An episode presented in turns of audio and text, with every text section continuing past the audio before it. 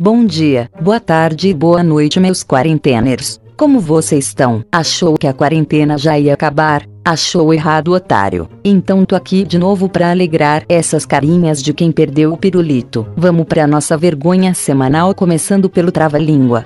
O bispo de Constantinopla é um bom desconstantinopolitanizador. Quem o desconstantinopolitanizar, um bom desconstantinopolitanizador será. Vamos ao primeiro candidato. O bispo de Constantinopla é um bom desconstantinopla... Gente, essa palavra é muito difícil, né? Vamos lá. Não é não.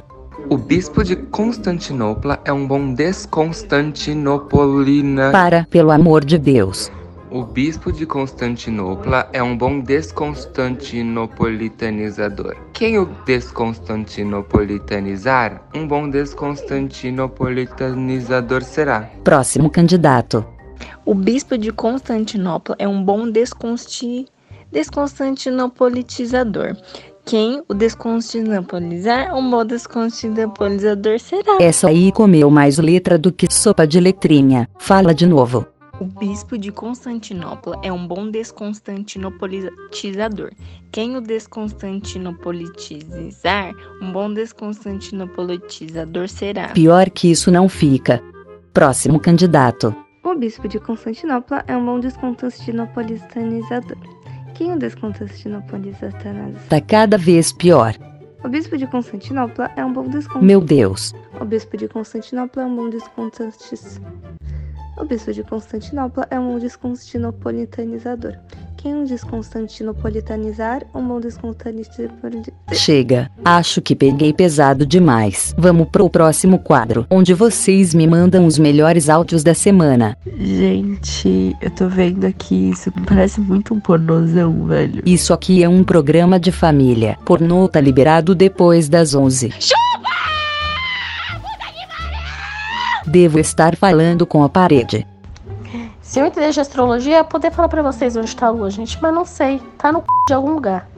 Porque, olha, o dia tá caótico. Caótico tá esse programa. Concordo. Vocês não tão bem não. Tá, tá, tá bacana lá, mas sentando na maçã. Eu errei. A bunda ainda tá aqui.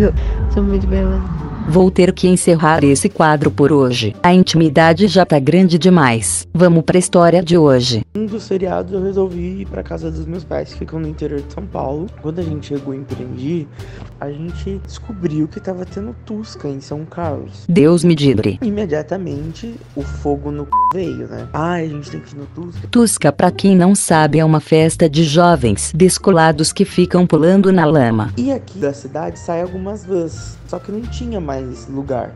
Então a gente comprou ingresso com o objetivo de convencer a minha mãe ir junto pra a gente num carro. Sinto pena da sua mãe. Chegou na, no sábado à tarde, a gente conseguiu comprar os cinco ingressos. Chegando lá, um cara falou, ó, não recomendo vocês estacionarem o carro aqui. Então daí eu peguei meu telefone, eu tinha uma amiga que morava lá. Já não bastava a mãe. Falei, ó, posso deixar meu carro aí na, na tua casa? Ela falou, pode, vem aqui, a gente tá se arrumando para ir pra festa. Quando a gente chegou na casa dela, tinha umas 30 pessoas dormindo na sala. A frente da casa dela tava inteira cheia de barro. O interior deve ser lindo. A minha mãe regalou os dois olhos, que eu não sabia nem o que, que eu falava pra ela. Me desculpa, seria uma boa. Deixamos o carro lá e fomos pra festa. Quando a gente pede Uber, que minha mãe e o namorado dela vão entrar, o Uber falou: vocês estão indo pro Tusca, vocês têm certeza? Até o Uber conhece o inferno. Nós não sabíamos se nós ia ou nós chorava. Chorar também era uma boa. Chegamos no Tusca, começou a chover. Tá na chuva é pra se molhar, né? Fomos, entramos nesse Tusca. A hora que a gente entra, era o último dia de festa. O que que tava aquilo? Chovendo, um barreiro. Nós fomos de bota e quase transbordava a bota. Que eu não sabia o que eu falava pra minha mãe. A Já te dei umas dicas, amigo. mãe já tatalou os dois olhos, já começou a rir.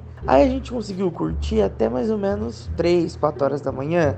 Mais que isso eu ia achar que é mentira. Aí falamos, vamos embora, nós não aguenta mais. Comemos alguma coisa, fomos embora. Fizemos alguma amizade, rimos, porque muita gente tava caindo. A hora que chegou na casa da, da mãe da menina para pegar o carro, a mãe da menina não acordava. Nós gritava, nós gritava e essa mulher não acordava. Eu sei que chegou uma hora que nós não tava aguentando mais. A minha amiga entrar dentro de uma caçamba de lixo para se proteger do frio. Seleção natural funciona bem. Nós arrancou botina, tudo, jogava pra, na janela, e jogava bota, e jogava meia, e jogava relógio. Eu sei que 8 horas da manhã essa mulher acorda e nós lá na calçada não sabia mais o que fazer.